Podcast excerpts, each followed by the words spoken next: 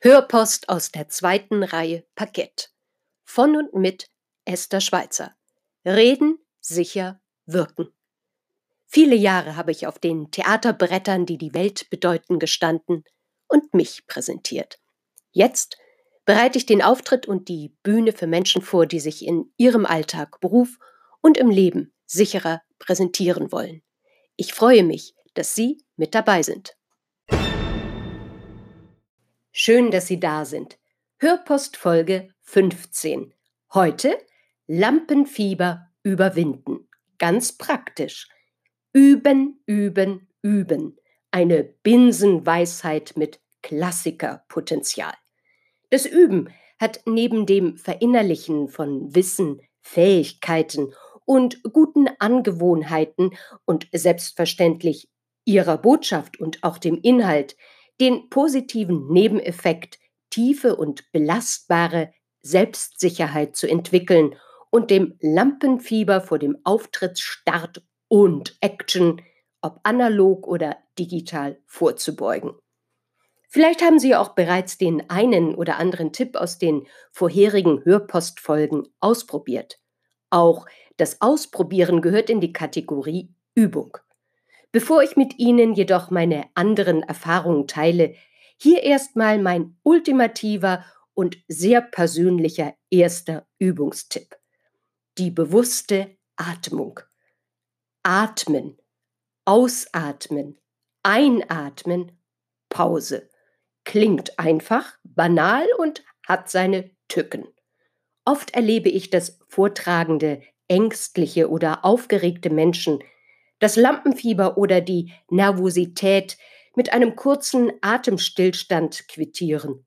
Ups, Luft, weg. Andere schlichtweg zu flach, zu kurzatmig ein- und ausatmen. Einige berichten, dass sie das Gefühl haben, sie werden geatmet und spüren eine ungute Beklemmung, fast schmerzhaft im Brustkorb. Gerade in einer stressigen Situation, die Lampenfieber auslösen kann, benötigt das Gehirn Sauerstoff. Ihr Gehirn. Ja, Sauerstoff, um weiter zu denken, weiter zu sprechen und dass der angespannte Körper, Ihr Körper, Ihre Muskulatur wieder loslassen und sich entspannen kann und Sie zurück in Ihre Körpermitte, die Erdung finden, sprichwörtlich den Boden unter ihren Füßen positiv spüren. Lampenfieber und Stress kann ziemlich trickreich sein. Mein zweiter Tipp für Sie. Spieglein, Spieglein an der Wand. Alleine üben, zu Hause, im Hotelzimmer oder wo auch immer. Bevor wir jetzt ans Eingemachte gehen, lassen Sie mich direkt noch ein wenig Dampf aus dem Kessel nehmen. Selbst wenn es Ihnen zu gewagt erscheint, nehmen Sie Ihrem inneren Kritiker, der Kritikerin und den vielleicht über Jahre gepflegten Selbstzweifeln in Bezug auf die Eigenwahrnehmung Ihrer äußeren Erscheinung einfach mal die Bühne weg und nähern sich dem Übungsvorschlag möglichst offen.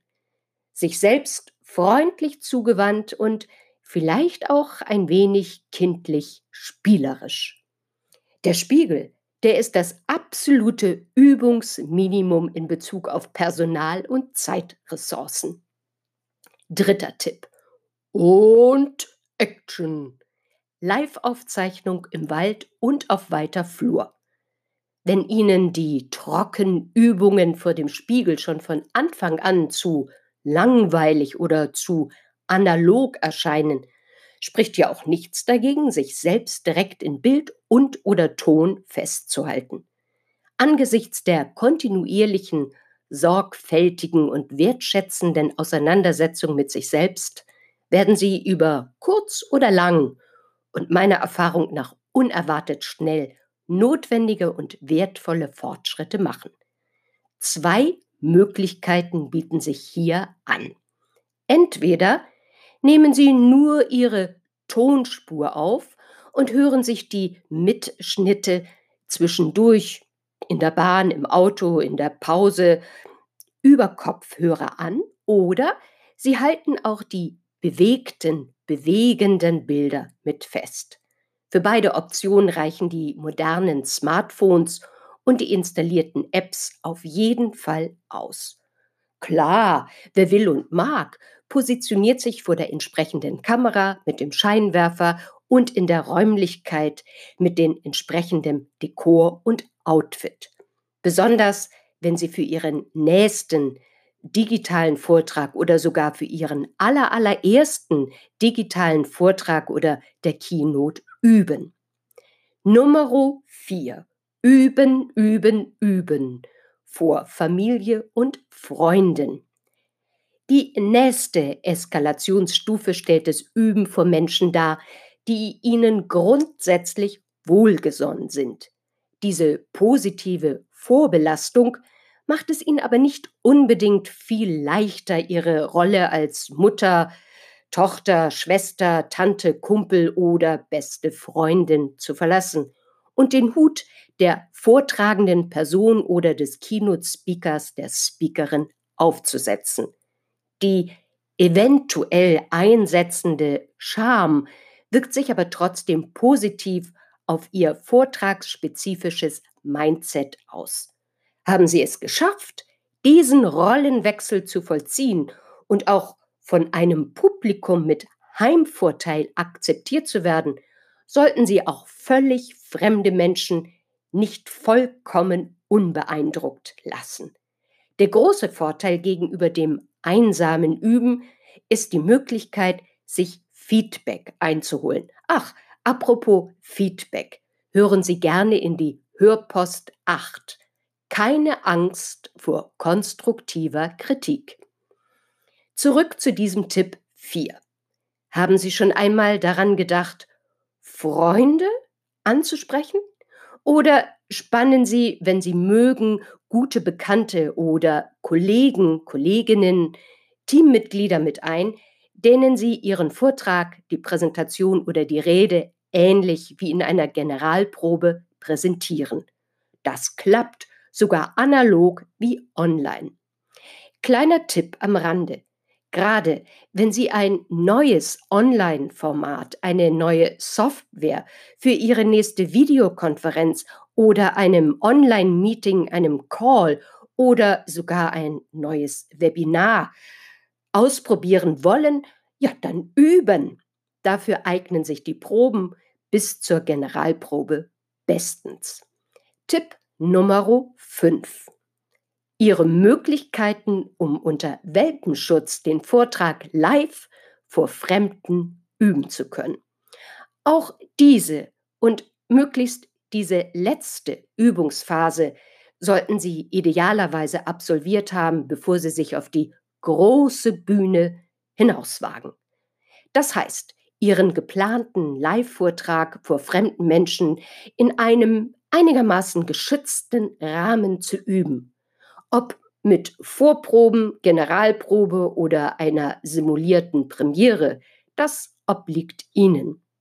Dieser wichtige Übungsschritt Nummer 5 zieht seine Nützlichkeit aus der Tatsache, dass Sie es mit Menschen zu tun bekommen, denen Sie erst einmal vollkommen egal sind. Das hört sich zuerst negativ an, birgt aber die große Chance, vergleichsweise ehrliches und objektives Feedback einholen zu können. Auch und gerade, um auszutesten, ob die von Ihnen empfundene Nervosität, das Lampenfieber überhaupt von den anderen Menschen genauso bemerkt wird wie von Ihnen. Oftmals ist es doch so, dass kaum ein Mensch Ihre tatsächliche und nur von Ihnen tief empfundene Unsicherheit bemerkt. Fragen Sie mutig nach. Auch das gehört unter den Aspekt Übung. Ein kleiner Tipp noch. Entwickeln Sie Ihre ganz persönliche Master-Checkliste, in denen alle vorgenannten Aspekte, die Vorbereitung, die Ablenkung und die Übung mit aufgeführt sind. Ebenso eine Feedback-Checkliste und ergänzen Sie diese nach jedem Probe- und Ernstfallauftritt. Positive Routine und das Festigen der einzelnen Übungsabläufe ist eine der besten Methoden, Lampenfieber zu reduzieren. Der Ernstfall macht den Meister. Viel Erfolg und toi, toi, toi. Ihre Esther Schweizer.